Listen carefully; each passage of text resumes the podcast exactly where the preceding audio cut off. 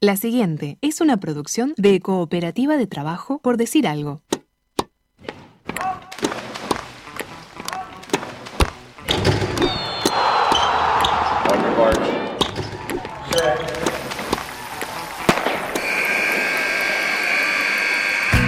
Hay deportes. Y en Por Decir Algo queremos hablar de todos. O de los que podamos desde este momento y hasta las 15. Por Decir Algo. Temporada 7. Temporada 7.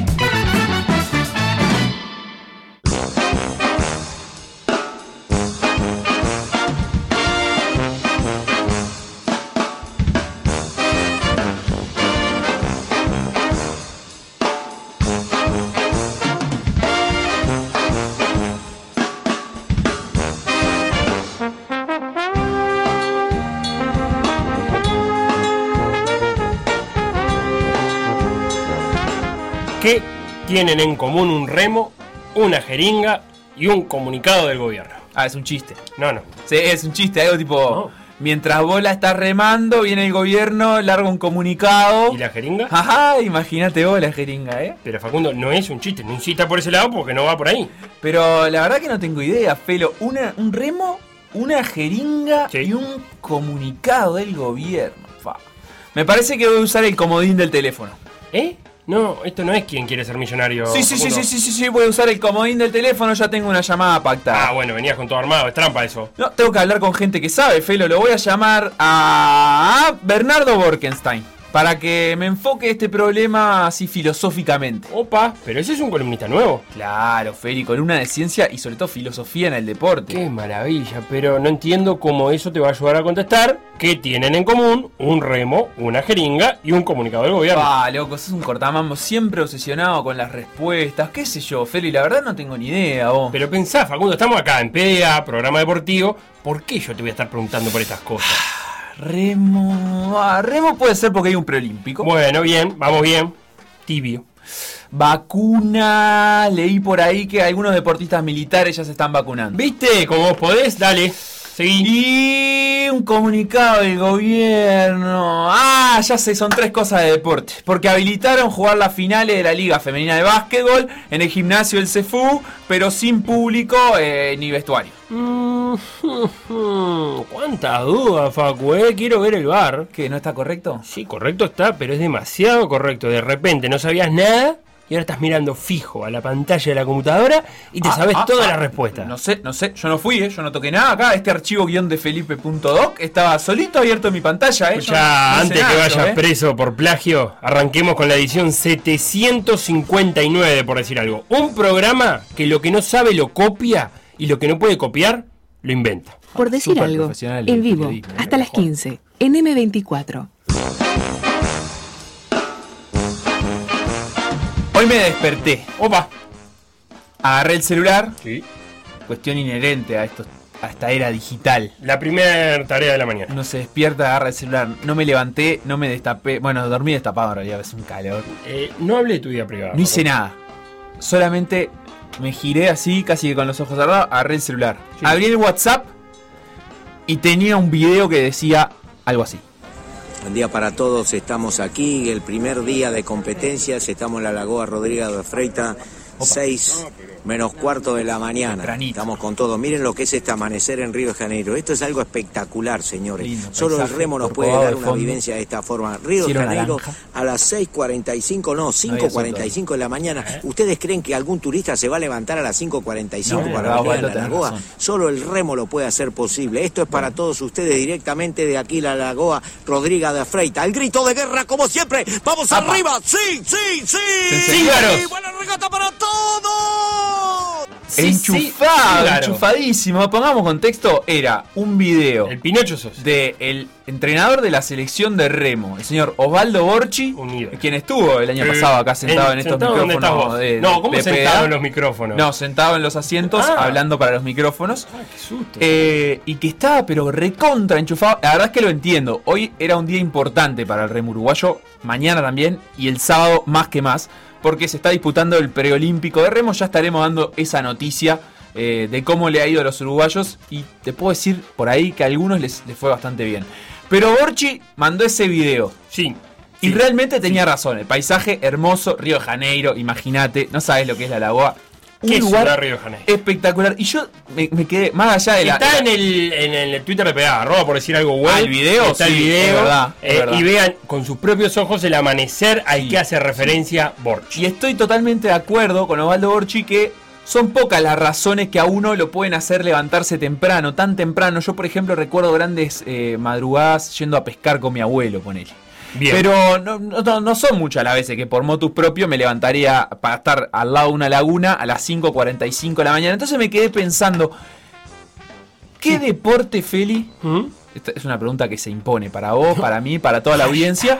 ¿Qué deporte practicarías? ¿Sí? Si lo que valorás de practicar el deporte no es la práctica del deporte en sí, sino el entorno, el paisaje. Si vos querés disfrutar de lo que hay alrededor, que puede ser ya sea un paisaje, un estadio, un- no sé, lo que, lo que vos quieras.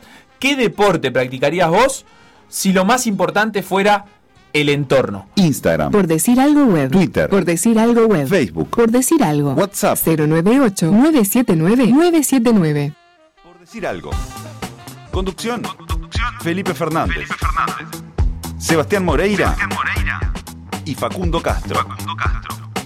Producción y edición. Conrado Hornos. Todos los deportes. En Por Decir Algo.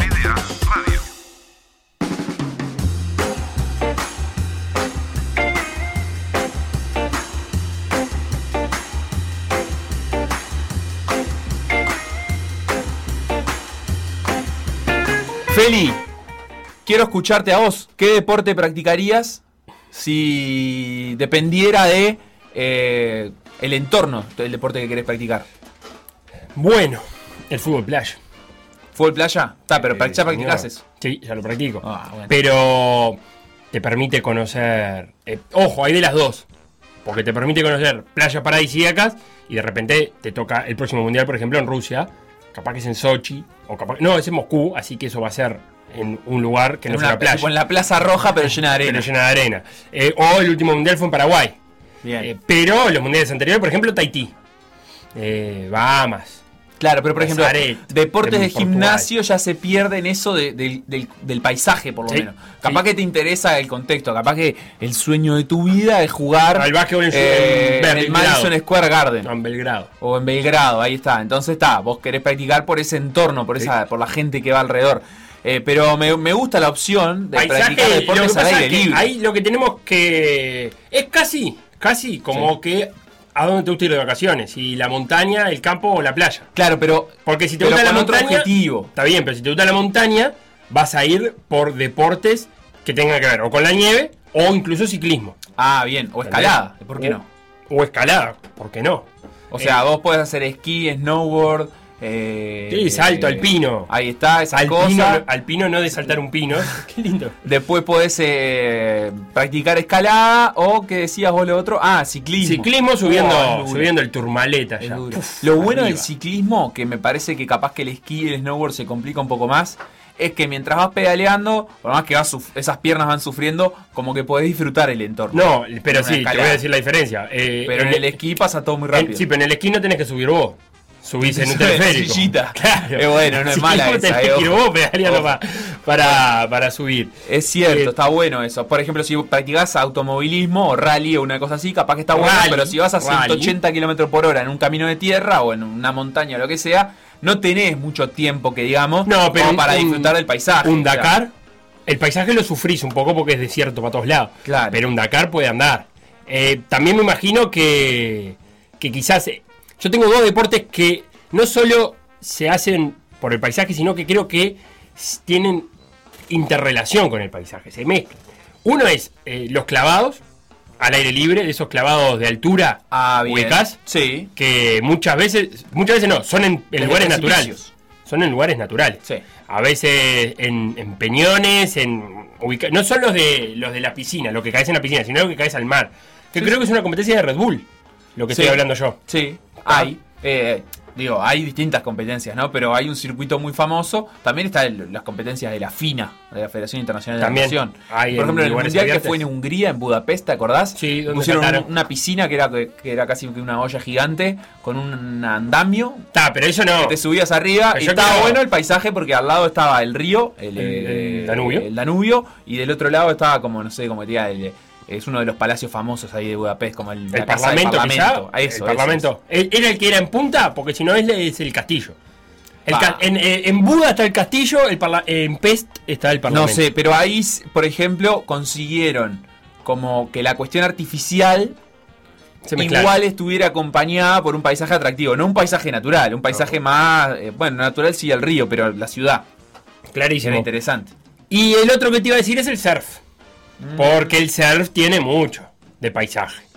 Te levantás 5 a.m., agarras la tabla, eh, no sé, Cabo Polonio, Santa Teresa, La Pedrera, llegas a la playa y filmas un video que dice, fa, ¿quién pudiera levantarse a las 5.45 de la mañana para ver este amanecer? Como decía Borchi, pero todo con el surf, ¿no? Solo el surf te puede dar esto. Sí, claro. Solo el surf te puede dar esto. Eh, creo yo, acá me- nos escribe Jorge de Quilluno, dice, buena consigna, creo que el, atlet- el atletismo... Ah, no, perdón, el ala del tismo, está bien. Buena, está bien, a la delta, a la delta... Sí, Sí, porque aparte vas mirando para abajo. Sí, sí, Va, sí.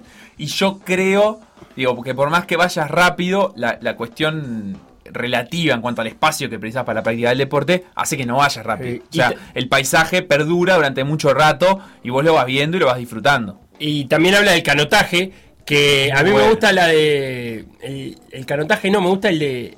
El, porque pará, vamos a diferenciar. ¿El canotaje cuál es? Tenemos remo, que es lo que Sí, ese va de espalda. hoy en Río de Janeiro, en la Lagoa, que recién escuchamos el audio de Osvaldo Borchi. Correcto. Ese es el que vas remás de espaldas en un bote, listo, para Es atrás. la- el, el único deporte que se cruza la meta de espalda. Qué, qué gran eh, conclusión. Felo. A menos que inventemos carreras para atrás. Bueno, corriendo todavía para no atrás. están inventadas. Yo creo que sí, pero igual no importa. No son importantes, no son no olímpicas. son olímpicas. El único deporte olímpico Sí. cruza la meta para atrás. Em, El canotaje vas de frente. el canotaje vas de frente. Tenés dos opciones. El kayak, que es el que tiene dos palas. Sí. Entonces vos vas como sentado. Sen- correcto. Y remás de los, de los dos lados Sí. del cuerpo. En realidad no importa el cuerpo. El, remo tiene dos palas. Sí, punto. Y Tenemos uno de- el- de una pala. El canotaje, eso era el kayak. Ahora el canotaje es arrodillado o hincado Sí. y tiene una sola pala. Entonces, una mano va como en un Claro. extremo del remo, la otra en el medio y vas remando de los dos lados, pero con una sola pala, mí, con la misma pala. Te voy a decir algo. Más que eso, me gusta más el rafting. Ah, bien. o, ¿Cómo se llama encantó. ese? Eh, Sí. en el- pero en los Juegos. Olímpicos se dice rafting también. No, eso es kayak igual también. Kayak. Claro, pero, Pero- que, que van en los rápidos. Claro, con- Porque una con cosa obstáculos. es el kayak de velocidad y otra cosa es el kayak slalom. Ah, Este es el slalom. El slalom. Ese me gusta porque, si bien ahora los Juegos Olímpicos lo están haciendo artificial, digamos, es Sí. un- una pendiente con agua y obstáculos en el medio, eh, me gusta cuando son en ríos de verdad. Esta profesión, Feli, me, me ha dado la suerte de conocer lindos lugares. Sí, a ver. La Lagoa Rodrigo de Freitas la conocí y tiene razón Osvaldo Borchi, es hermosa. Y un lugar que conocí fue el lugar donde se realizaron las competencias de slalom de kayak en los Juegos Panamericanos de Canadá en 2015 Sí. en Toronto. Era un lugar a tres horas de la ciudad. Un ¿Era bosque natural? Bosque. Hermoso, unos rápidos naturales, eh, white waters le llaman en inglés, porque son aguas blancas, porque está todo el tiempo con espuma. exacto. No, no, no, no te puedo explicar lo lindo que era ese lugar. Una paz, tipo, vos veías la competencia, estaba todo armado para la competencia, pero si bien había público, nunca el público invadía, el, el- como te diría, los sonidos del ambiente, Oh. de pájaro, del el viento de los árboles, pero sobre todo el agua, De la hoja o sea, los rápidos. Ah, de la- del agua Imagínate casi que como una cascada, o sea, es un rápido, claro, todo el tiempo. Ah, Feli, no, no te puedo explicar qué lindo lugar. Conectaste con la naturaleza, te sí, vi. Sí, muy te buena, veo. muy bueno, muy bueno, muy bueno. La verdad que un escenario deportivo excelente. Fernando del Prado dice sin duda el ciclismo. Eh, cuentan lo- los ciclistas que en competencia no les da mucho tiempo de mirar para los costados. Porque tenés que estar muy pendiente de todo, del Pero no pelotón. digo para los costados, pero podés mirar para adelante. Sí, pero para Pero adelante y- y la ruta. Vos entrenás más de lo que competís, seguro. Sí, está bien, pero en, en los entrenamientos suelen ser o de a uno o de muy pocas personas. En eso estamos de acuerdo. Pero eh, no sé, no sé si el ciclismo es el mejor deporte para disfrutar del paisaje. ¿Se entiende?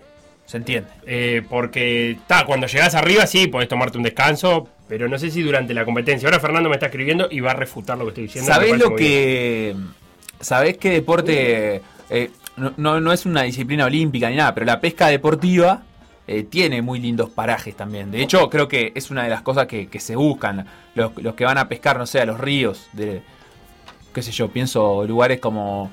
eh, ¿Ríos famosos? Estados Unidos, Canadá, Ah. eh, no sé, la Patagonia en Argentina, o incluso acá en Uruguay, te vas a pescar a la represa del Palmar, o- pero a hacer, a hacer pesca deportiva, ¿no? Yo Eh, he visto algún que otro programa donde la pesca deportiva es por peso, ¿no? Por peso de los. Por ejemplo, vos pescás y tus cinco pescados más, más pesados. Claro, eso para la competencia. Pero digo, más allá de la competencia, está bueno porque es, es una práctica. Otra linda puede ser que a- hay, hay gente que le puede gustar el golf. Pero una hay, hay disciplina que- en golf. Y tiene que haber. Hay una, frase que, dice, hay una frase que dice: Quien ha visto un campo de golf los ha visto todos. ¿Sí? No, ¿En no sé, la, acabo, la de inventar y Lula me, da, me dice que sí. Me dice Nah, que yo no creo. frase. Yo no creo que si fuiste a la Augusta National, que es la cancha del Master de Augusta, Todo igual. hayas visto. La única diferencia es cuando es con cocodrilo o sin cocodrilo. No, pero imagínate, por ejemplo, en el en el British Open a veces hay canchas que son, no sé, Igual. cerca de precipicios, al lado del mar. ¿Eh? Eh, está bueno, oh, en serio te digo. Yo estoy igual. Si no, No voy al precipicio. digo, la ¿Se cancha- te cae la pelota para el precipicio? No, pero, Está. pero está el entorno, Felo. No, no, bueno. Carlos Ah, dice, no, sé cómo se llama el deporte, pero la competencia de aviones que esquivan obstáculos. Ah, bueno. En ESPN en una época las pasaba. Aeromodelismo, ¿no es? En, en ESPN las pasaban eso. ¿Qué pa? No le gustó. No, porque Lula es un experto en aviones. Eh, esta es de esquivar obstáculos o de pasar por el medio de aro gigante y esas cosas, ¿no? Eso, sí, sí. Que tenés un circuito y el que lo hace en menos tiempo gana. Lo he visto alguna vez en, ESPN eso. Eh, y es verdad que se hacen que arriba de. Generalmente arriba del agua, por las dudas, ¿no? Eh, no sé por las dudas de qué, pero por la duda de que caiga. Pero si dicen que en el agua es peor que en la tierra, Lula. ¿O no? Yo qué sé. Nunca, ¿no te dicen eso? Que, que, que aterri- aterrizarnos un aterrizaje forzoso en el agua es peor que en la tierra. Air Race. Es un campeonato de aeronáutica. Sí, claro. Eh, ta, al final no era aeromodelismo porque eso es de modelos chicos, lógicamente. La Eh, se rió como el experto que es en, en aviones. Sí, claro. Eh, Fernando Maclara dice, no tiene por qué ser en competencia el ciclismo, el cicloturismo, por ejemplo. Ah, bueno, sí. Por acá. sí. Si vas en, en- en función cicloturismo, sí. Y acá nos mandan un, en un avión, creo que eso, que esquiva obstáculos. Eh, no sé si es lo que se usa para esquivar obstáculos. es uno de Javier García ese, Javier ¿no? García está- es un Hércules. Sí, pero está esquivando obstáculos con este avión. El, el ministro está esquivando por todos lados. Eh, ¿Dónde a- están los tanques? Por acá nos tiran en un aporte más los hombres pájaro, esos que vuelan. No, eso es peligrosísimo. Eh, que son como los. Más, más que pájaro, para mí son ardillas, ¿viste? Las Sí, ardillas las ardillas voladoras. tienen el traje. Se murieron varios de Sí, eso. obvio, sí. No tienen casi forma de pararse. Sí, y, y parece que todavía de no está del todo armada, el traje bien armado, digamos. Y no, pero además, aunque esté bien armado el traje, no, no hay seguridad posible. O sea, vos venís a 200 km por hora eh, y sos vos y tu traje, y por más que tengas un casco, estás en caída libre. Tá, lo man- se manejan ahí, tienen como un paracaídas, pero es para la parte final. Ah, es una locura eso. Pero está, obviamente. eh, lindo, lindo para ver el, el paisaje. Feli, eh, te invito a hablar de remo. Por decir algo. Conducción. Felipe Fernández. Sebastián Moreira. Y Facundo Castro. Producción y edición. Conrado Hornos. Todos los deportes. En Por decir algo.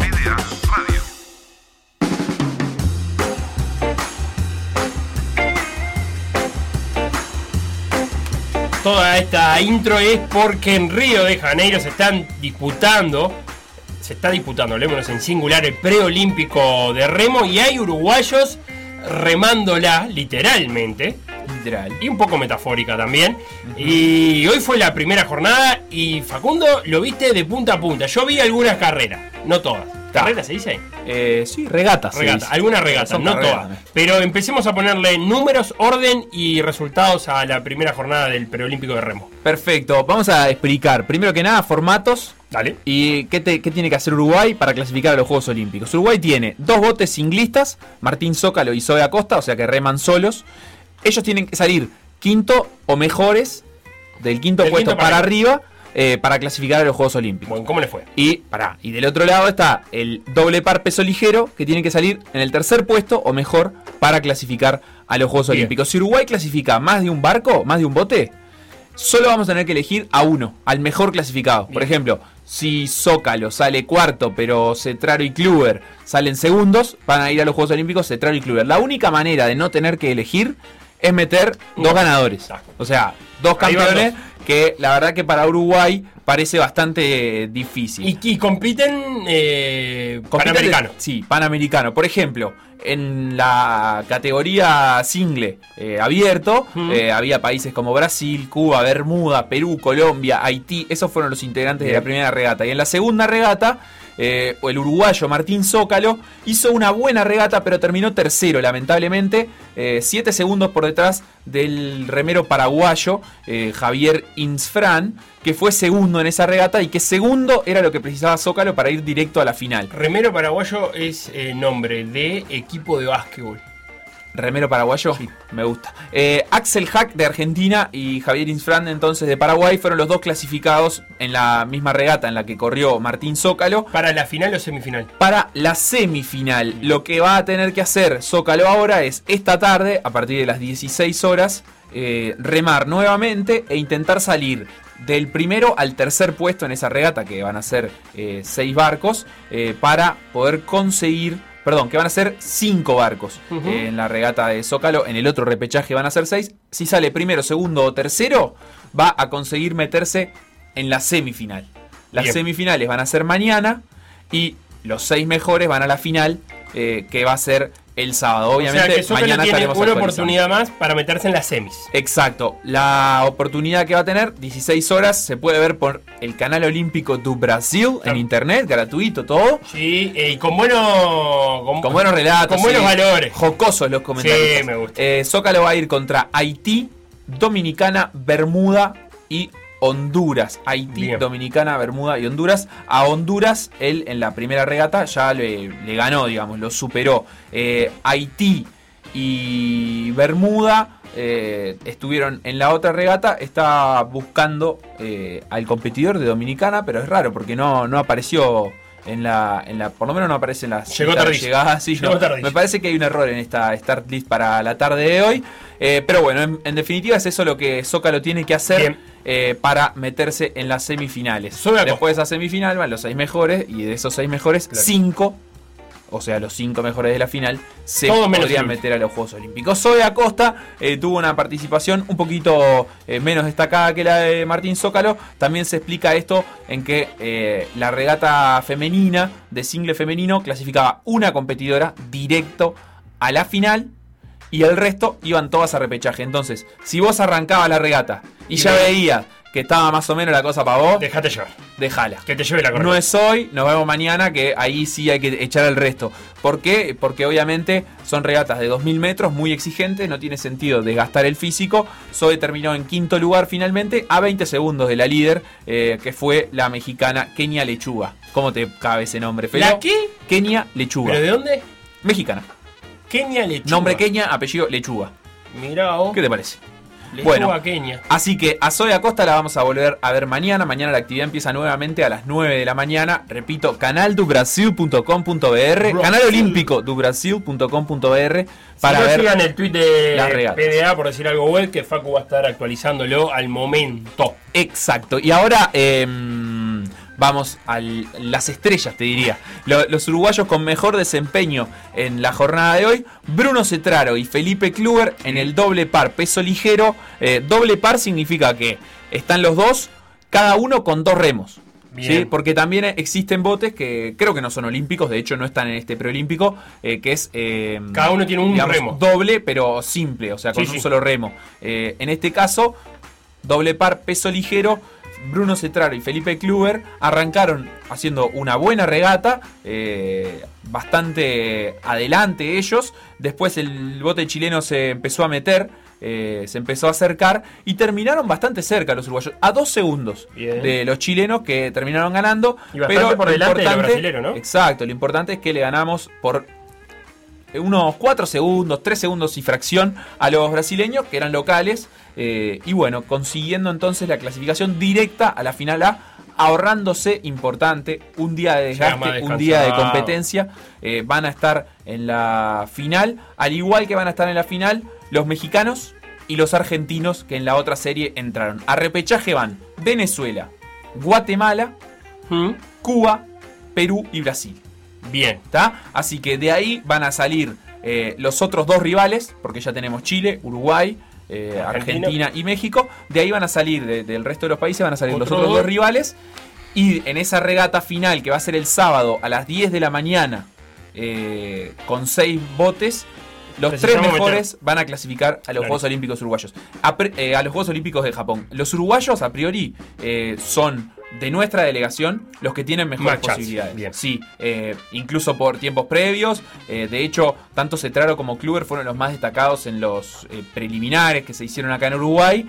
Kluber había ganado la posibilidad de competir en single y decidió declinar esa posibilidad para competir en el doble par ligero junto a Bruno y dejando ese lugar abierto para Zócalo que había sido, eh, que, digamos que fue el siguiente. en Hoy me enteré en la viendo la transmisión que eh, lo de ligero es por el peso de los. peso ligero, claro, Que, tiene- que tienen que promediar 70.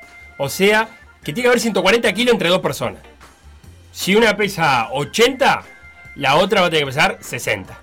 Eh, me enteré viéndolo con los brasileños que lo explicaban de una manera muy jocosa diciendo si uno come feijoada, el otro tiene que comer ensalada. Perfecto, muy claro, muy claro. Felo, ¿te parece si escuchamos lo que decían Bruno Cetraro y Felipe Kluber después de competir hoy?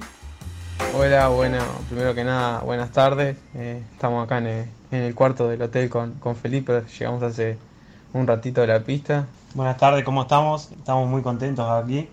Eh, ya regeneramos, hicimos todo lo, lo que es post regata y ahora vamos al comedor a alimentarnos un poco y bueno, eh, borrón cuenta nueva y el sábado se viene la gran final que es donde tenemos que dar nuestro 100% y demostrar la altura y el rendimiento que tenemos. Eh, hoy hicimos una muy buena regata. Eh, los primeros metros de la competencia, los primeros mil metros fue el bote muy, muy cómodo y, y nada, veníamos eh, en primera posición. Luego eh, los, los contrincantes empezaron a, a entrar, a entrar, a entrar y, ta, y hasta fuimos peleando ahí hasta los últimos metros y quedamos en segunda posición al final.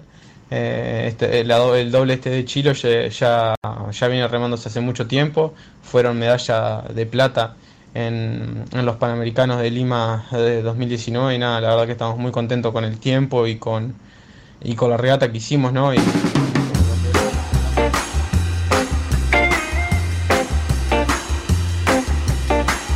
Así que por ahí estaban las declaraciones de Bruno Cetraro y Felipe Kluber, muy contentos, decían ellos, con la regata que hicieron. Y no es para menos porque se saltean al repechaje, van derecho a la final. Sábado, 10 de la mañana, Uruguay va por un lugar en los Juegos Olímpicos, tiene que salir Bien. entre el primer y el tercer puesto eh, para lograrlo. Eh, en la jornada de hoy, como decíamos, 16 horas, Martín Zócalo va por eh, clasificar a la semifinal en el repechaje. Y mañana de mañana habrá nuevamente actividad a partir de las 9 de la mañana, donde van a estar tanto, esperemos que Martín Zócalo, como eh, Zoe Acosta buscando su lugar en la final del sábado. En la final A, eh, el remo tiene esa particularidad de que siempre se siguen eh, las competencias hasta llegar a una ubicación final. O sea, si no clasifican a la final A, igual van a tener eh, competencia generalmente de final B o se les asigna una posición final. Pero lo importante para nosotros sería que accedan a la final A porque es lo que les da chances de ingresar a los Juegos Olímpicos. Después del preolímpico Sí. se va a venir también el eh, sudamericano de remo. Y lo ¿Dónde? que ¿En queda, el mismo lugar? eh, sí, en la Lagoa Rodrigo Nos de quedamos ahí. Y lo que queda agregar, Felo, es que ayer comentábamos que en este preolímpico, en este caso preparalímpico, compite también otro uruguayo, Mauro Daveri, eh, único uruguayo que compite en remo adaptado en esta competencia. En la jornada de hoy terminó eh, quinto detrás de los representantes de Argentina, México, Paraguay y Ecuador. Terminó último en su regata. Eh, recordemos que ayer escuchábamos la palabra de Mauro donde él decía, yo hace cinco meses nada más que estoy remando, que estoy practicando esta disciplina y lo que vengo acá es a buscar experiencia. Todos los demás me llevan años de experiencia y años de ventaja en entrenamiento y en regatas de, estas características. Así que bueno, eh, él pudo tener esta experiencia competitiva. eh, va a volver a competir en los próximos días también. Así que veremos cómo, cómo le va, pero está juntando experiencia para competir en un sudamericano de la disciplina en el mes de diciembre.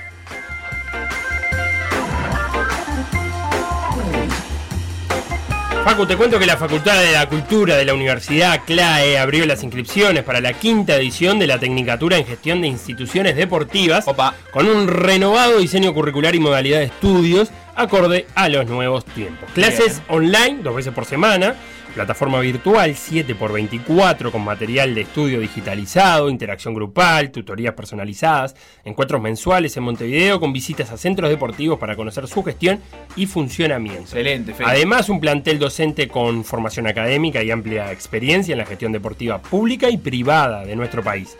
Está dirigido a profesionales emprendedores, dirigentes y deportistas que buscan desa- desarrollar sus habilidades de gestión y liderazgo para el desarrollo de organizaciones, empresas y proyectos deportivos. Comienza el 16 de marzo, ahora nomás, ¿eh? Así que podés escribir por más información al 094-543-940 o al mail admisiones arroba clae ss, buah, C-L-A-E-H, clae.edu.uy o www.clae.edu.uy. También los buscas en Instagram, en Facebook y en Twitter.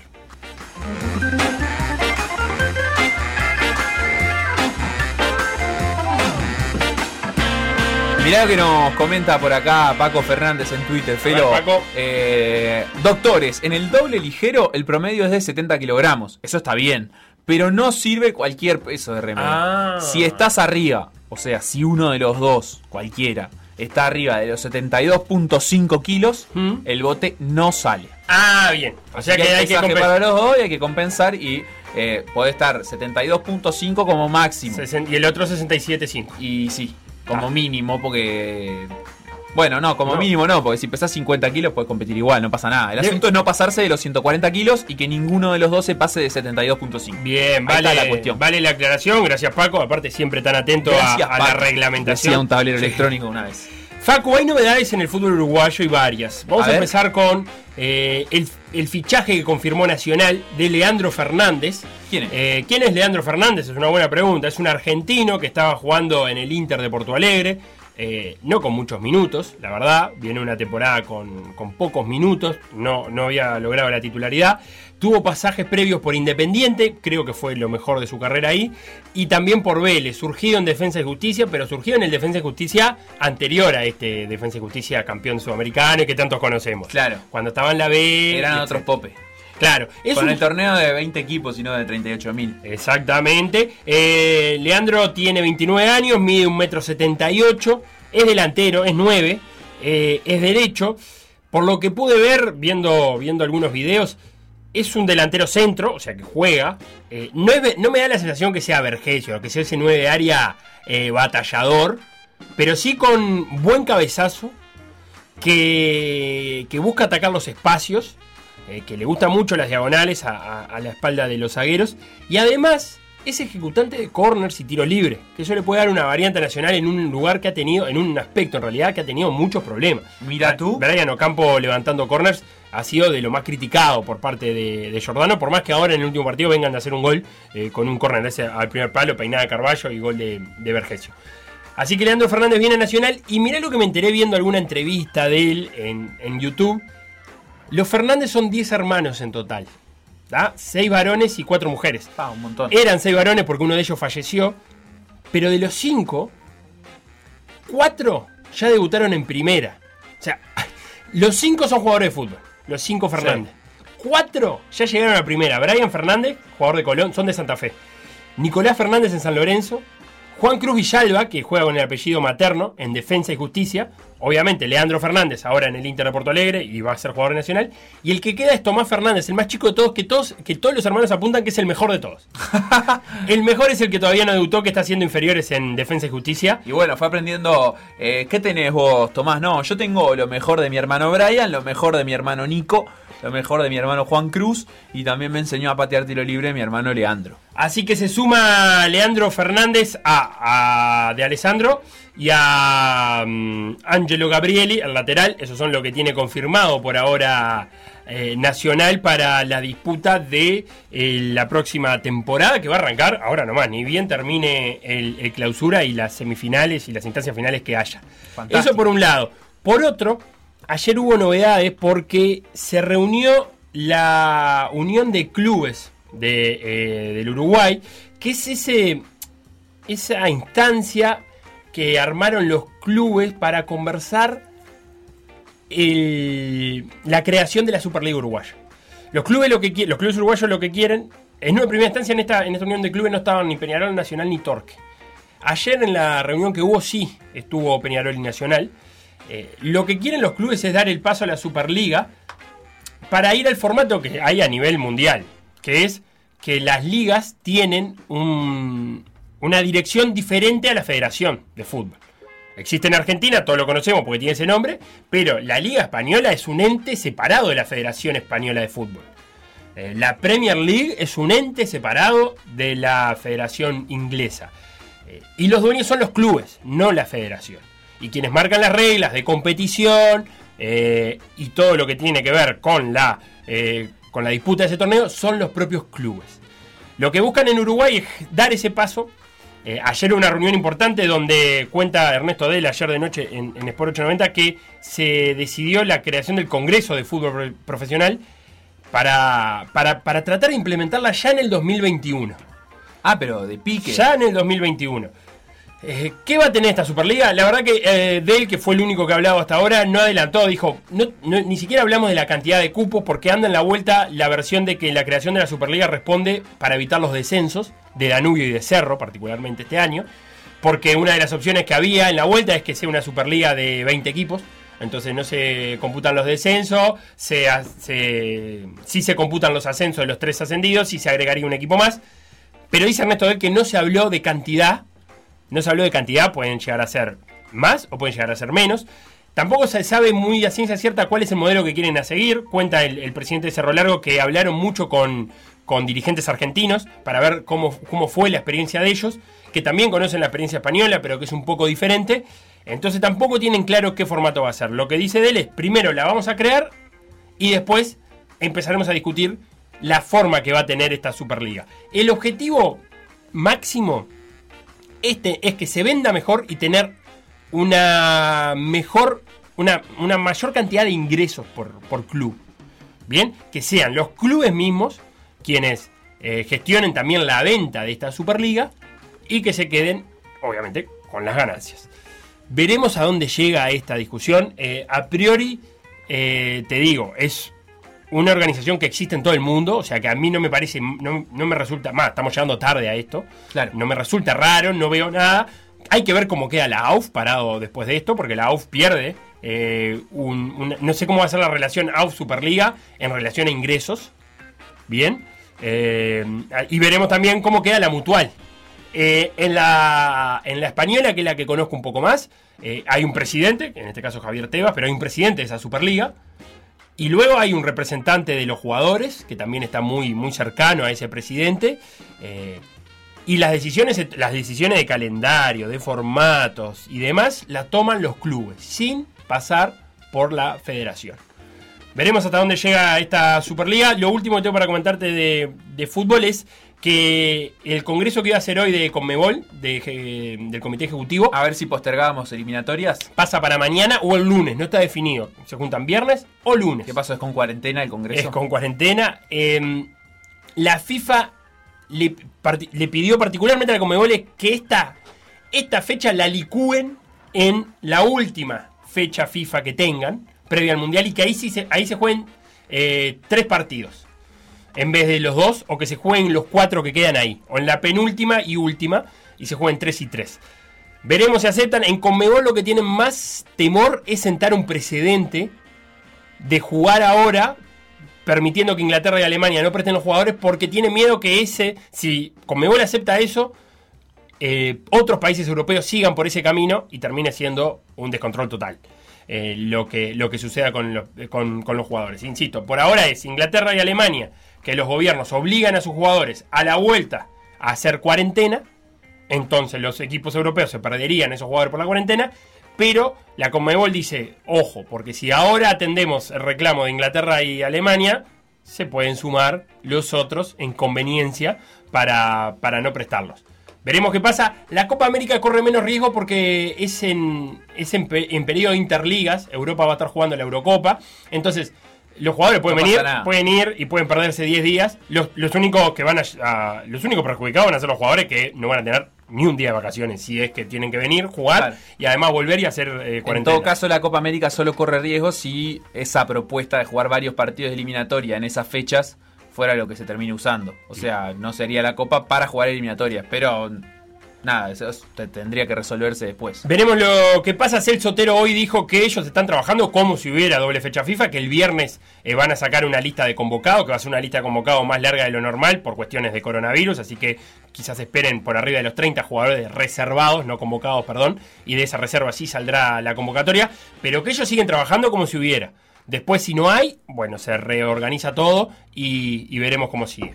Hasta acá eh, lo que tengo de fútbol uruguayo. Tengo un poco más, pero no vamos a, a cansarte con eso. Tanda y a la vuelta vamos a venir a conversar con Bernardo Borkenstein sobre filosofía y deporte. En este caso vamos a hablar eh, del género en el deporte, la construcción binaria, masculino-femenino y sus problemas asociados. ¿Dónde están los grises? ¿Qué problemas eh, aparecen en el ámbito deportivo eh, al deporte ser o masculino o femenino o incluso mixto, pero con la delimitación de un hombre y una mujer?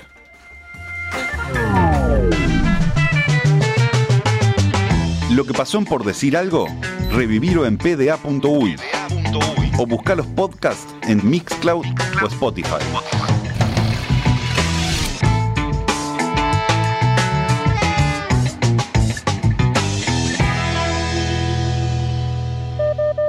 Lo importante no es saber, sino tener el teléfono de alguien que sepa. Gente que sabe, en PDA Radio.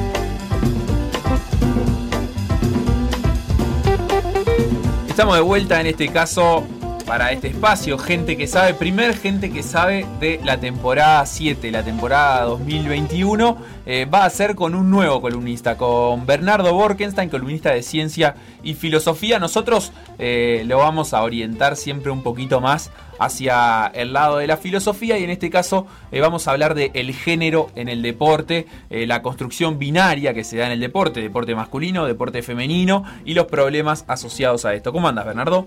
¿Qué tal? Buenas tardes, ¿cómo están? La Muy primera bien, pregunta, bien, ¿verdad? ¿Es, ¿Es Borkenstein o Borkenstein? Bueno, es Borkenstein, pero te cuento, mi abuelo era analfabeto cuando llegó a, a Uruguay y pronunció Borkenstein y el muchacho que lo recibió lo anotó como sonaba y así quedó. Bueno, bastante bien igual para... Te podría haber tocado uno que, que- que inventara mucho más letras. Ahora una Z y lo resolvió.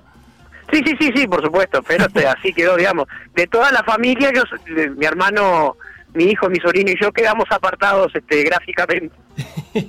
Bien, pronto. Entonces, Bernardo Borkenstein. ¿Por dónde vamos a ir esta primera columna de bueno, gente que sabe? vos sabés que esta primera columna vamos a tener que, que poner un pie en la ciencia también, porque el tema de todo lo que es la cuestión de género y la perspectiva de género y el deporte tiene una pata científica, ¿sí? Bien. que tiene que ver con eh, tomar un punto de vista respecto de si existen o no diferencias biológicas entre hombres y mujeres. Bien. Bien. Ah, o sea, ese es el, primer aspecto. Ese es el, Porque es el si primer aspecto, como vos decís, porque el deporte ya está dividido, digamos, a partir de eso el deporte se divide en masculino y femenino, e incluso ahora en estos tiempos donde los Juegos Olímpicos empiezan a tener competencias mixtas, esta división no es ajena, porque incluso ese mixto comprende partes iguales de hombres y mujeres en los equipos. Bueno, a ver, ese es otro otro tema interesante, ¿no? Partes iguales es, este, a mi modo de ver, un disparate, ¿no? Digo, porque este, eh, estás mutilándole a un equipo la posibilidad de tener a los mejores atletas.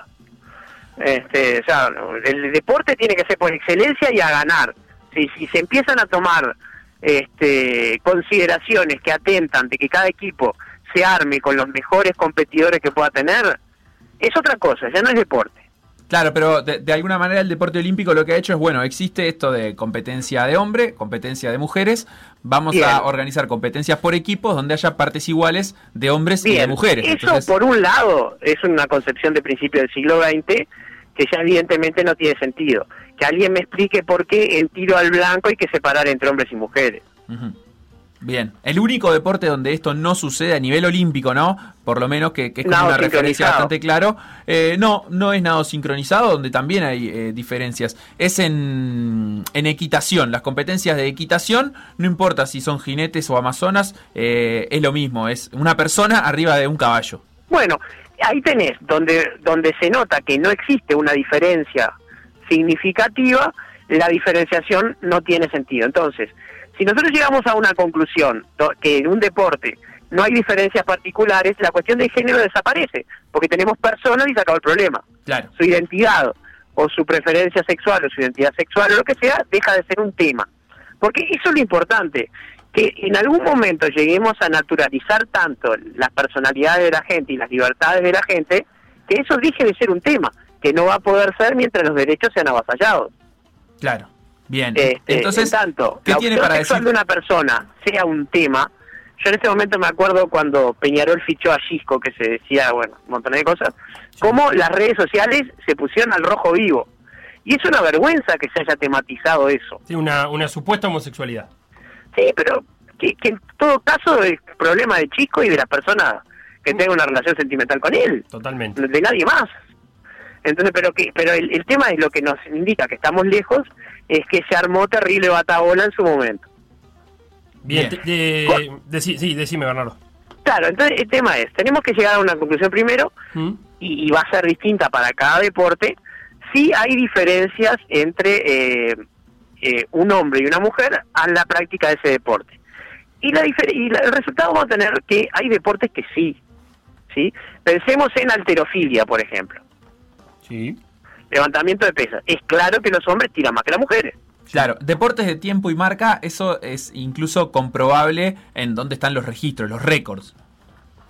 Por ejemplo, O sea, uno Ah. puede comprobar si los récords femeninos y masculinos tienen grandes diferencias o no lo tienen. En Tanto pro- es que alterofilia como atletismo, cuantificables. Sí, natación. en promedio los récords masculinos están 10-15% arriba, en promedio, en todas estas disciplinas de, de las mujeres.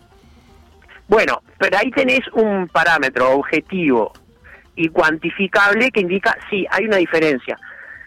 También hay diferencias por etnias.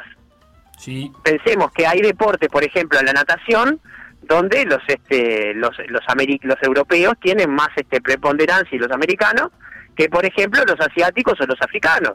Incluso hay una cuestión hasta genética eh, eh, explicable que es eh, el biotipo africano es de músculos más pesados y menos grasa, por lo cual tiende a flotar menos. Tiende a flotar menos, pero corre más rápido. ¿Correcto? ¿sí? Entonces, esas diferencias que no quieren decir nada desde el punto de vista más allá de o, o nada más lento o corre más rápido, no pueden negarse al momento de hacer las reglas. Uno no puede decir, eh, es imprescindible que para que la natación olímpica se, se pueda desarrollar haya un cupo de personas este, de raza afro. Claro. De la misma forma que no se puede imponer un cupo de judíos en las carreras de 100 metros yo, O decir algo, ¿no? Sí. Que corran los más rápido. Porque aparte hay un tema que ya directamente hay algo que falsea esos resultados. Y es que Jamaica y Kenia corren con un con uno o dos este competidores nada más. Sí. Si los cinco jamaiquinos más rápidos y los cinco keniatas más rápidos pudieran competir, nadie le saca el podio. De acuerdo. Entonces, ya los Juegos Olímpicos tienen algo que ver con la confraternidad de las naciones, que por ejemplo los mundiales son mucho más interesantes en ese sentido.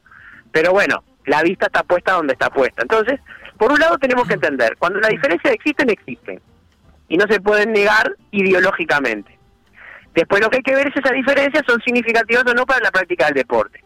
Bien. Y empezar a manejar, por ejemplo, que eh, el gran problema se da, no digamos tanto en la composición mixta o en este problema filosófico, quiero decir, ¿no? O en este, por supuesto, en lo- los temas étnicos, sino se da en dónde van a jugar las personas trans en los Juegos Olímpicos. Claro, personas trans o también ha sucedido eh, personas eh, con, te diría, diferencias genéticas, eh, como hermafroditas o con distintas producciones Sí. hormonales, como le ha pasado al caso de Caster Semeña. Ahí está. Bueno, lo- los intersexuales eh, son un problema este más o menos este asimilable desde el punto de vista de, lo- de la pragmática de los trans. Pero este el problema de las personas con desbalance hormonales es un problema inventado, que es peor. Claro. Inventado por las reglas del deporte. Inventado por la regla del deporte. ¿Por qué? Porque el tema es, en el momento en el que se aceptó que el género es al menos parcialmente construido, yo no creo en ninguna de las dos hipótesis extremas, ni que todo es socialmente construido, ni que todo está biológicamente determinado. Bien. Hay fortísimas hipótesis para demostrar que la verdad está en el medio. Por ejemplo, eh, mentalmente hay diferencias entre cerebro eh, biológicamente masculino y biológicamente femenino que son eh, de matiz pero innegables. Por ejemplo, las mujeres calculan más rápido que los hombres Bien. y los hombres rotan mejor la figura mentalmente que las mujeres. A eso se ha medido, se sabe. Ahora, ¿eso qué, qué significa? Y no, no significa nada, digo. Son diferencias. Son diferencias que existen. Después está la Eh, construcción social de esas diferencias, ¿no? Pero por supuesto, las diferencias son realmente construidas, que la mujer es de sexo débil o que el hombre es este el que tiene que ser premiado por su agresividad, esas son las aberraciones que no tienen nada que ver con la biología y que por supuesto existen. Entonces, ¿por qué, por ejemplo, los hombres suelen tener eh, mayor este desempeño en las disciplinas de lucha? Porque la agresividad es premiada en el varoncito y reprimida en la nena. Entonces, cuando vos lo tomás en un individuo, incide de cierta manera, pero cuando lo tomás en todos los individuos, se genera un sesgo social. Que no estaba en la persona, se lo metió en la sociedad de prepo. Claro, vos sabés que eh, para preparar esta columna estuve repasando a Tamburrini en su libro La mano de Dios, que le dedica todo un capítulo, eh, Las Amazonas han vuelto. Y una de las cosas que decía, que ponía como ejemplo, es eh, el cuerpo de bomberos. Que decía él, en principio, vos desearías tener un cuerpo de bombero que sea fuerte, por, por la tarea que tiene que desarrollar. Entonces, eh, puede que eh, tengas un cuerpo eh, de bomberos que sea solo de hombre. Pero Tamburrini decía, entonces vos también lo que tenés que dejar afuera son los hombres débiles. Eh, eh, porque puede haber mujeres que sean más fuertes que algunos hombres. Entonces, Bueno, si, si vos te vas a basar en la fortaleza, en la fuerza, perdón, eh, la fuerza no es cuestión de género solamente. Exacto, ese es un punto fundamental. Mira, eh, biológicamente el ser humano tiene una característica es que es un antropoide. ¿Está? Pertenecemos a ese grupo de bichos. Entonces, en antropoides se define el dimorfismo sexual de una manera distinta a los otros animales. En este sentido, entre hombres y mujeres hay dimorfismo sexual, están los senos, está el vello corporal, la calvicie androgénica, hay, hay ciertas características. Pero eso no constituye que la especie en sí tenga un marcado di- dimorfismo sexual. Para que haya dimorfismo sexual, la más grande de todas las hembras no puede ser del tamaño del más chico de todos los machos. Eso pasa, por ejemplo, con los gorilas. Un gorila macho, sea espalda plateada o no, siempre es más grande que las hembras. Pero eso no pasa con el ser humano. Hay hombres mucho más petizos que muchísimas mujeres y, y más débiles que muchas mujeres y, y eso es así. Entonces, esa diferencia esencial no está. Y es tal como dice Tamburrini. Si vos querés gente fuerte, y bueno, elegí gente fuerte, no tiene por qué ser hombre, elegí mujeres y hombres fuertes. Ahora te digo más, cuando vos es que tenés un cuerpo de bomberos, aparte de atender la emergencia, tenés que cuidar las víctimas después. Entonces también querés gente que sea capaz de empatía. Claro. Y ahí te cambia toda la selección, porque querés el manejo de la crisis y el manejo de lo que viene después. Sí, y, y escuchándote, eh, me parece que, que estarías muy de acuerdo con, con la posición que tiene Tamurrini sobre, que él le llama la, la equidad genérica, que es, eh, él dice que eh, la inmediata abolición de la segregación sexual en todas las disciplinas deportivas en las cuales las mujeres son superiores o iguales a los hombres, y mantener las divisiones sexuales en aquellas disciplinas en las cuales las atletas femeninas tienen un rendimiento inferior al de sus colegas masculinos, al menos temporariamente, dice Tamburrini, hasta que la brecha actual de rendimiento sea reducida eh, o de ser posible superada. ¿Qué Es un excelente punto de partida, porque eh, el riesgo de que un atleta masculino en algunas disciplinas pueda dañar a una mujer es infinitamente más alto que a la inversa. Pensemos en boxeo de peso completo. Mm, Claro. ¿Está? Entonces, eh, lo más probable es que se produzcan lesiones. También, y esto lo estudiando para, para la charla de hoy, me encontré con esto, está que hay toda una campaña de desinformación y de mentiras con todo esto. O sea, hay gente que obviamente está en contra de la perspectiva de género y de todos estos temas, que se han dedicado a proponer eh, mentiras. Y estaba pensando en este la luchadora de MMA trans, Fallon, que tuvo que renunciar a su carrera, de hecho, y que recientemente se popularizó una una foto en internet que decía que le había partido el cráneo a dos este, competidoras que eran cis en, en luchas de, de, artes marciales mixtas. Lo que ocurrió fue que tuvo una lucha así donde avasalló a su a su rival y tuvo unas pequeñas fracturas orbitales, pero que son comunes en este en, en, las luchas de artes marciales mixtas de claro, que no, no eran eh, esas esas lesiones no eran ocasionadas no eran extraordinarias. Claro pero sí pasó que las declaraciones de la, de la, de la luchadora que perdió fue que jamás se sintió tan avasallada, que se había enfrentado a una fuerza que era incontenible para ella. Entonces había habido una realidad que ese luchador trans, esa luchadora, que se entrenó mucho tiempo como hombre y que había generado la musculatura, etcétera, etcétera, etcétera, sí generaba una ventaja física en ese tipo de, de deportes que hasta que no se entrene de otra manera y no se genere otro paradigma, está bien, o sea, prevenir el daño, siempre ir por el bien mayor. Cuando no tenga sentido segregar, pues no segregar, y cuando haya un daño posible, bueno, mantener este alguna alguna diferencia. Lo que no estoy de acuerdo nunca es en que se atente contra la competitividad, o sea, deporte sin competitividad no tiene sentido. Esa cosa que hacen en las escuelas que le dan una medalla a todos por participar o que no se cuenten los goles, eso para mí atenta contra el espíritu deportivo y hay una pérdida en una cosa que es genial en lo que hace el deporte, que es eh, enseñarle templanza al individuo, enseñarle a resistir la frustración, a caerte y levantarte, a ir por este por el premio mayor, o sea, a vivir básicamente. Bien, sabes que escuchándote y hablando un poco de esto, recuerdo que, que, el año pasado, me parece que fue el año pasado o el anterior, le dedicamos una columna a Saewa, Yaya Saelwa, que es una fafaine, que es como se conoce en las islas del Pacífico, aquellos hombres que son criados como mujeres eh, por parte de la familia eh, y que ella por primera vez había logrado jugar eh, en su selección masculina. Eh, de fútbol, pero que había sido todo un tema lograr, estamos hablando de Samoa Americana, eh, competencia FIFA, ¿no? Competencia FIFA, es la primera eh, en, jugar una competencia FIFA, una eliminatoria, pero que había sido todo un tema conseguir esa, ese... ese o sea, ella es un hombre trans, ella se percibe como hombre, él se percibe como hombre. Él se percibe como hombre, pero fue criado como mujer. Exacto. Tiene ah. genitalidad masculina, pero el género femenino. Claro, ah, lo que pasa que logró resolver el problema que es el, otro tema que quería tratar, que está midiendo tanto el Comité Olímpico como las asociaciones mundiales, y es, tengo que tener algo para medir que me permita decidir si este individuo va para el lado de los hombres o va para el lado de las mujeres, porque los deportes están segmentados por ese sentido.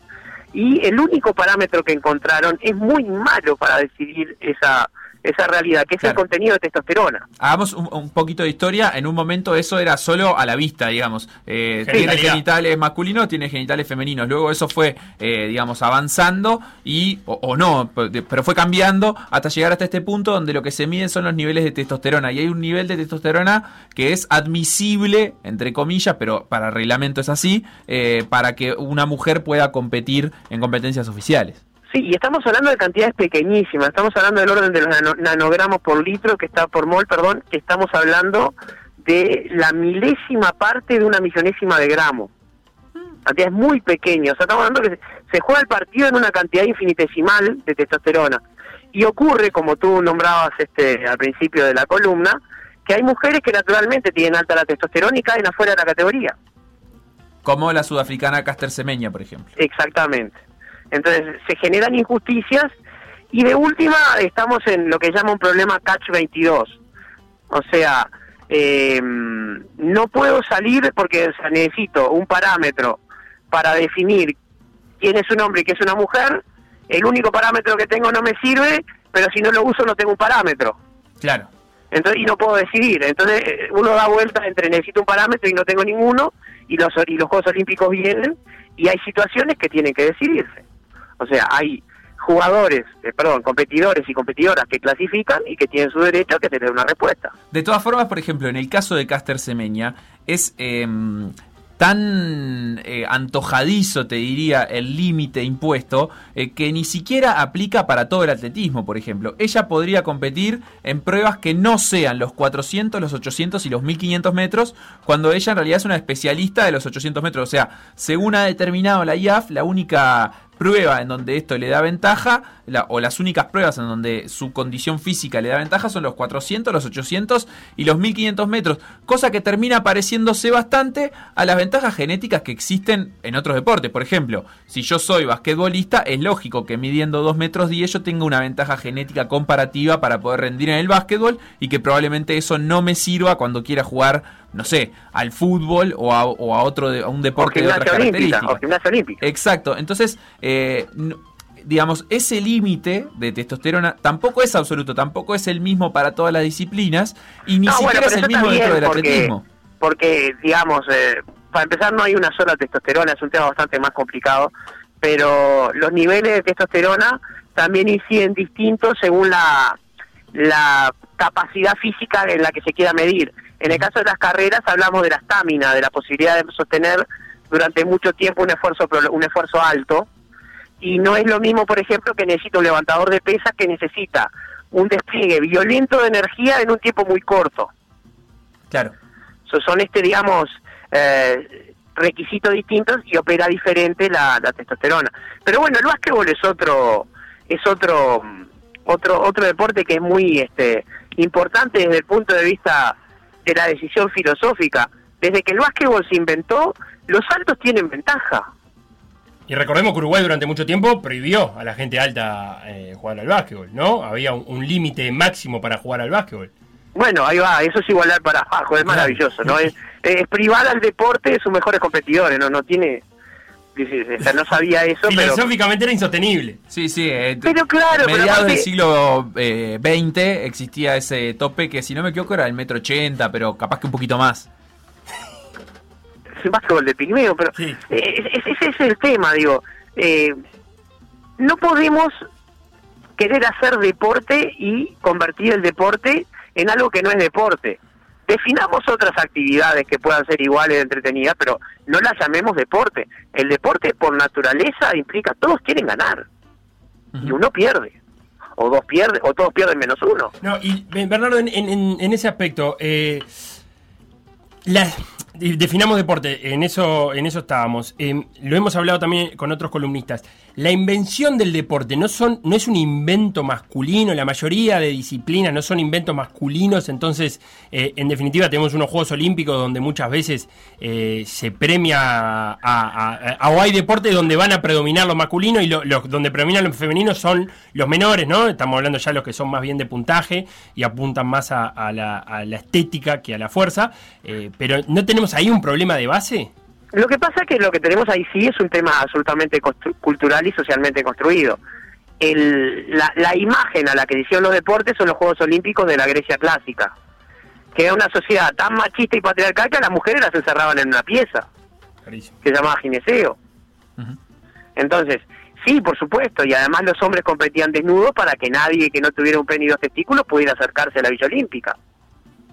Entonces digo, sí, por supuesto, se genera una matriz eh, patriarcal donde además se empieza a darle forma a las actividades de forma de manera tal de que solamente las personas más rápidas, más fuertes y más agresivas tengan la ventaja.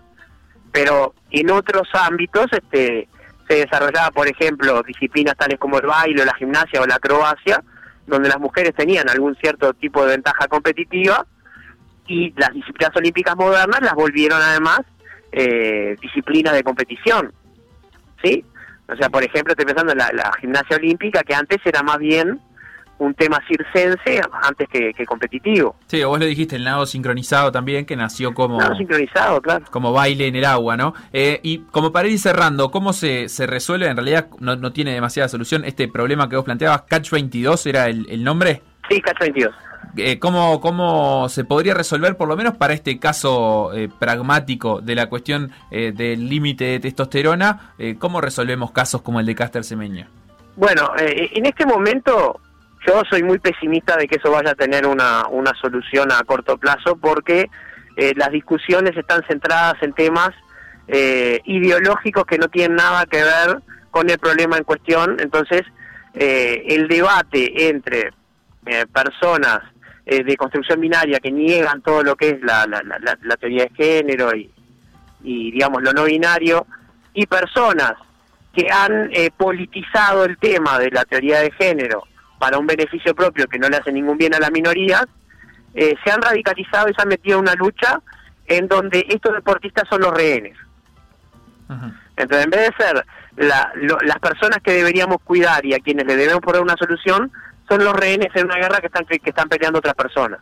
Y yo no no veo este, una solución. Habría que crear un panel eh, de, científicos y de personas expertas en este tema que discutieran seriamente y llegaran no a un parámetro, sino a una lista de, de distintos parámetros que permitirá una solución compuesta para una para una para un problema complejo. O sea, solo la testosterona es demasiado simplista.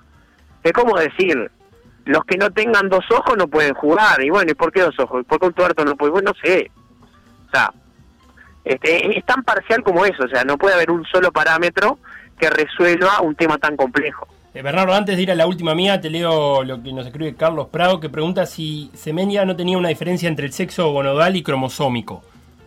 Bueno, sí, hay una diferencia, sí. Eh, el sexo gonadal es fenotípico, ¿sí? Es cómo se expresa eh, la información genética en el cuerpo físico. Simplemente es que genitalia expresa la persona. Y el sexo cromosómico es una codificación de información que es eso, es información. ¿Y Semeña tenía diferencia entre eso? Ah, no, bueno, ese caso particular, no, no sé. Sí, eh, por ejemplo, sí, Fallon, la luchadora, sí. A partir de, 2009, cuando el Telegraph publicó una investigación sobre el caso Caster Semeña, eh, decían que era, demostraron que era intersexual, que carece de genitales internos femeninos, por más de que, por más que su cuerpo, digamos, eh, visto de afuera, es un cuerpo femenino, un cuerpo de mujer, internamente tiene testículos y funcionales. Eh, bueno, entonces ahí tenemos los niveles de este, testosterona. que de, lo que expresa gonadalmente es igual al genético, pero el tema es que la intersexualidad generalmente es un fenómeno de hermafroditismo y tienen una particularidad distinta dentro de lo genético también y hay que ver el caso, no, no.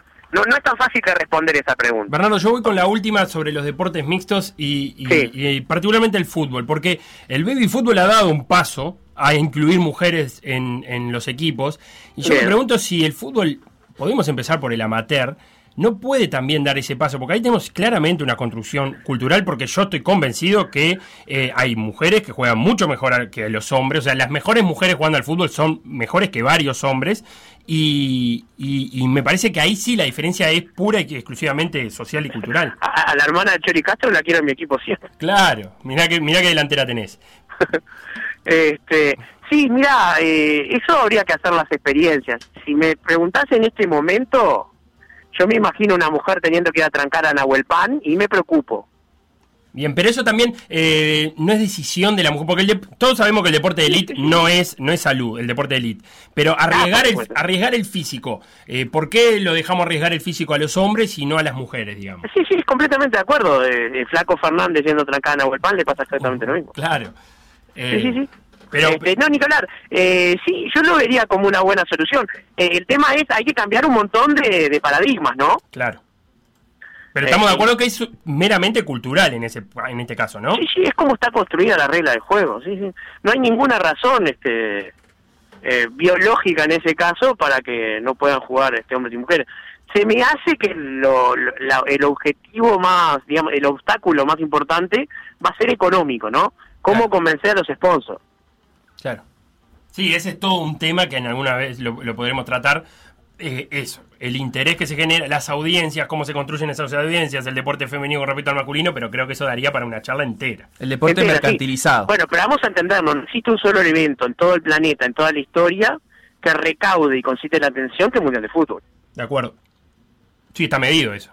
Sí, sí, está absolutamente cuantificado, no hay nada. Entonces, en ese sentido, eh, si la FIFA ve que va a perder plata y se va a resistir. Bernardo Borkenstein, algunas respuestas nos han quedado hoy, pero también muchas preguntas, porque el futuro es incierto y tendremos que ver hacia dónde, digamos, el mundo tiende en, en estos aspectos, al menos el, el mundo deportivo. Así que muchísimas Exacto, gracias. Esperemos por- que hacia la evolución. Y Ojalá cualquier que sí. cosa, arroba Verborg en Twitter, la podemos seguir por ahí, por Twitter, en arroba PDA también. Muchísimas gracias por este rato y bueno, ya nos volveremos a encontrar el próximo mes eh, con más gente que sabe, en este caso hablando de ciencia y de filosofía. Bueno, hasta pronto, que pasen lindo, nos vemos.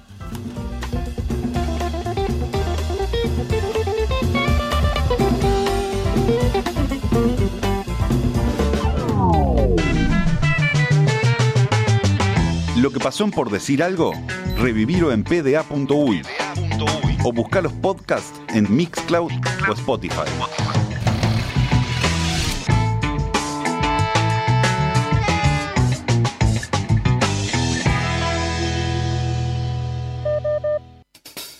Glosario del lunfardo deportivo. Por decir algo. Ah, el, cale- el calecitero es el que le da la pelota y siempre tiene una vueltita para atrás antes de, de pasarla, por más que tenga un compañero a dos metros. Te hace un enganche para atrás, un rodeo, te para una carga que te dan ganas de matarlo. Ese es el 5 calecitero. Por decir algo. El programa polideportivo de M24.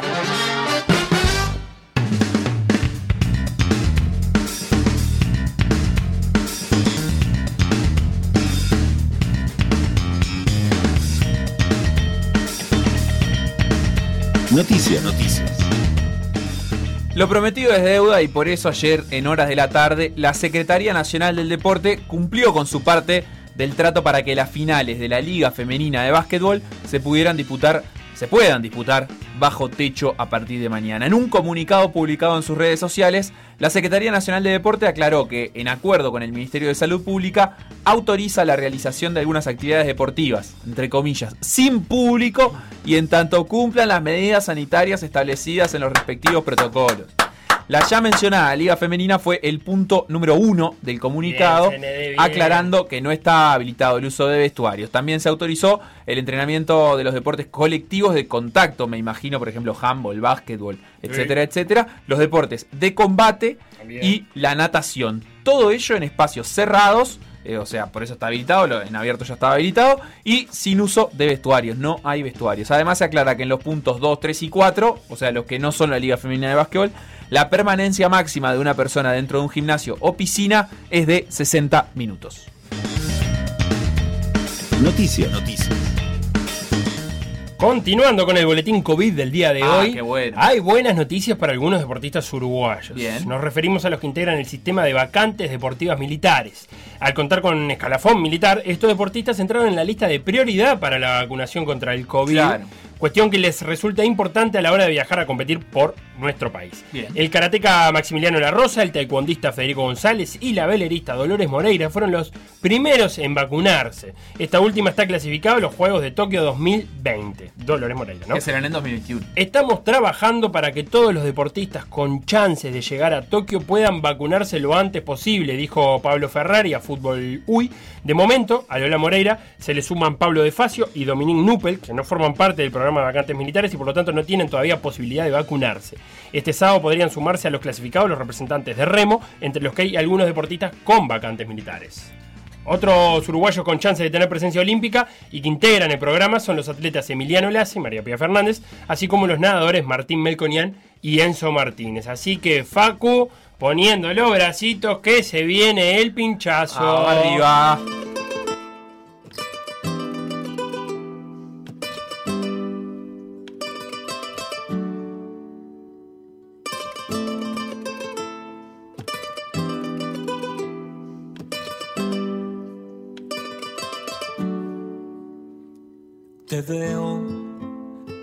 Despacio, como un sueño tranquilo.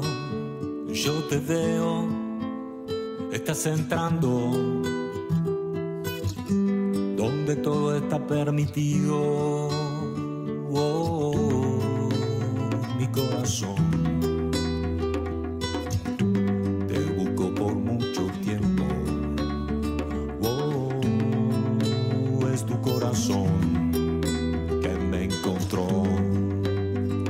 fue quien me encontró. Vení, deja que mis manos se diviertan contigo. Wow, wow, wow, Vení, vení, tócame con tus labios. Y en mi cuerpo dibujame el destino. Mi corazón. Me busco por mucho tiempo.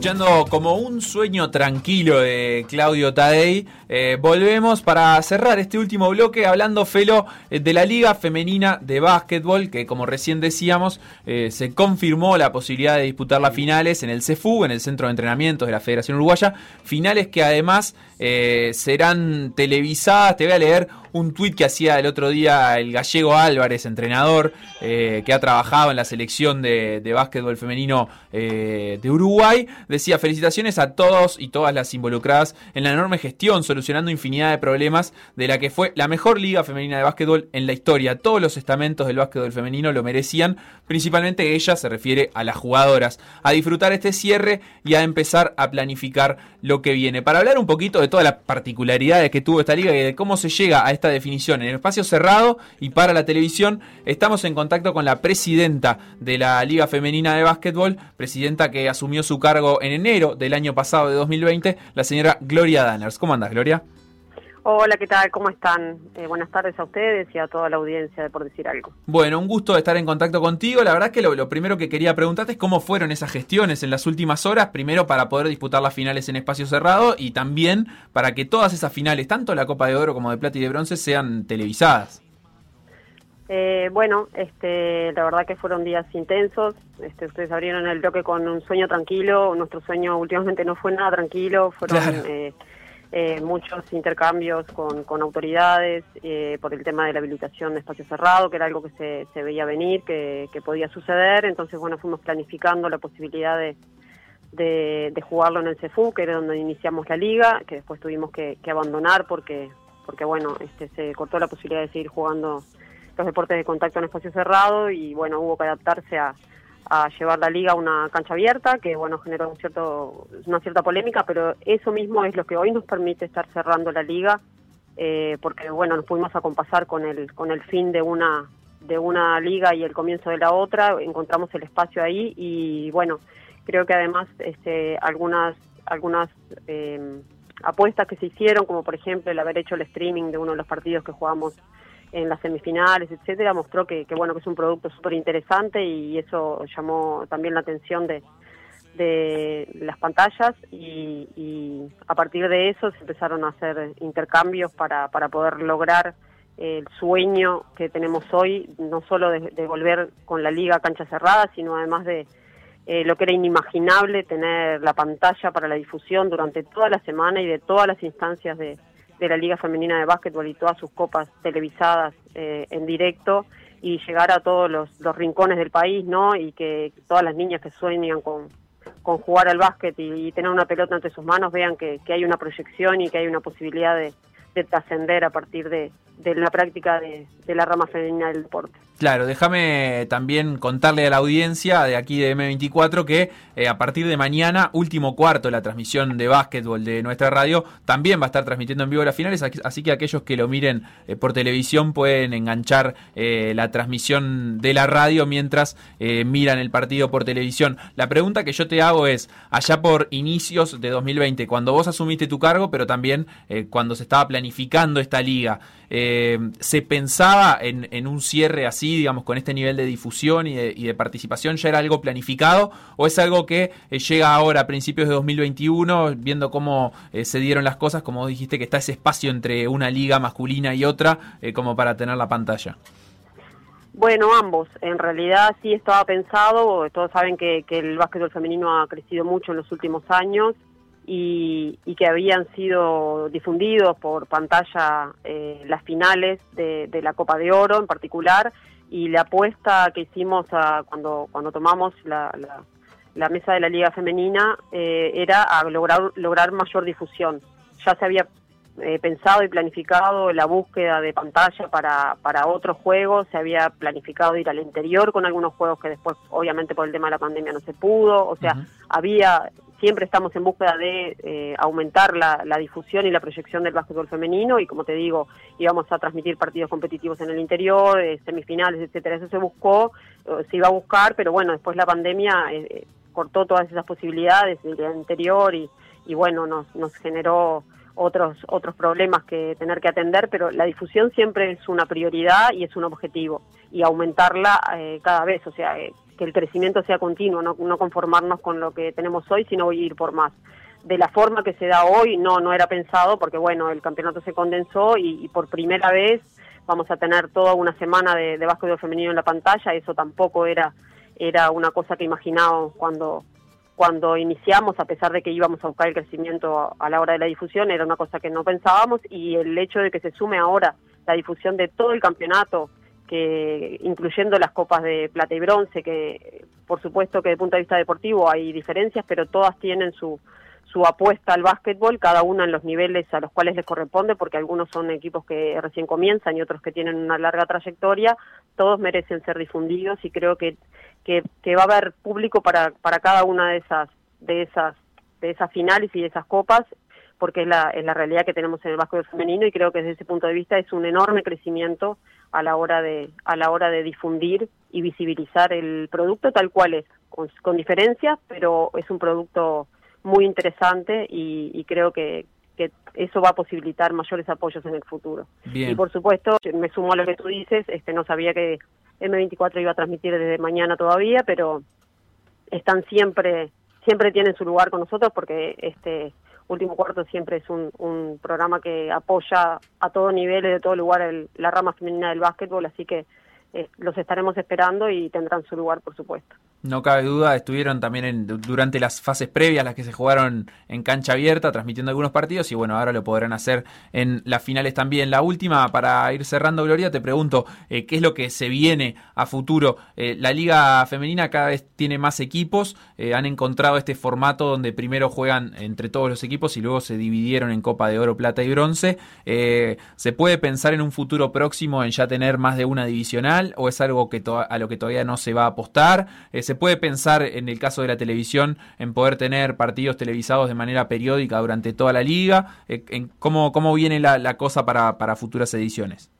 Bueno, todo eso eh, son cuestiones que, que, por supuesto, que se están pensando y valorando y hay que valorarlas a cada momento porque, bueno, por ahora el femenino tiene una cierta, eh, una cierta este, variación de un año a otro en cuanto a los equipos que, que se comprometen a participar de la liga, entonces hay que ir viendo de acuerdo a las condiciones de cada año cómo cómo podemos organizar el torneo, porque para tener varias divisionales necesitamos una cierta cantidad de equipos, por ejemplo, que sostengan las divisionales. O sea, eso va a depender de la cantidad de equipos que, que se sumen. Eh, la idea es hacer lo posible para, para sumar, ¿no? Para sumar equipos. Eh, también es un trabajo a largo plazo, ¿no? Porque necesitamos un pool de jugadoras, que haya una producción, que haya crecimiento, que haya escuelita, que haya, que haya este. Claro, el trabajo de base, digamos. ¿Cómo? El trabajo de base para, claro, para llegar a desarrollar jugadoras.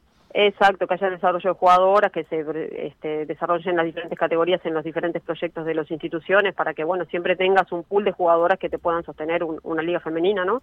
Este, entonces eso depende mucho cada año, cada año hay que estudiarlo, hay que estudiar cuáles son los equipos que participan y ver cuál es la mejor, el mejor formato que se puede dar y bueno, sí, este, lo ideal sería en algún momento en el que se pueda este, generar esa, esas divisionales este, del femenino, porque eso también va, va a significar que va, va a haber habido un crecimiento del, del básquetbol femenino en general y por supuesto la pelea por tener una pantalla eh, lo más en, en las diferentes instancias del torneo y si es periódica mejor, esa batalla se va a seguir dando siempre, ¿no? Que la difusión cada vez sea mayor y en, y en la mayor cantidad posible de instancias del torneo. Gloria Danners, presidenta de la Liga Femenina de Básquetbol, muchísimas gracias por estos minutos.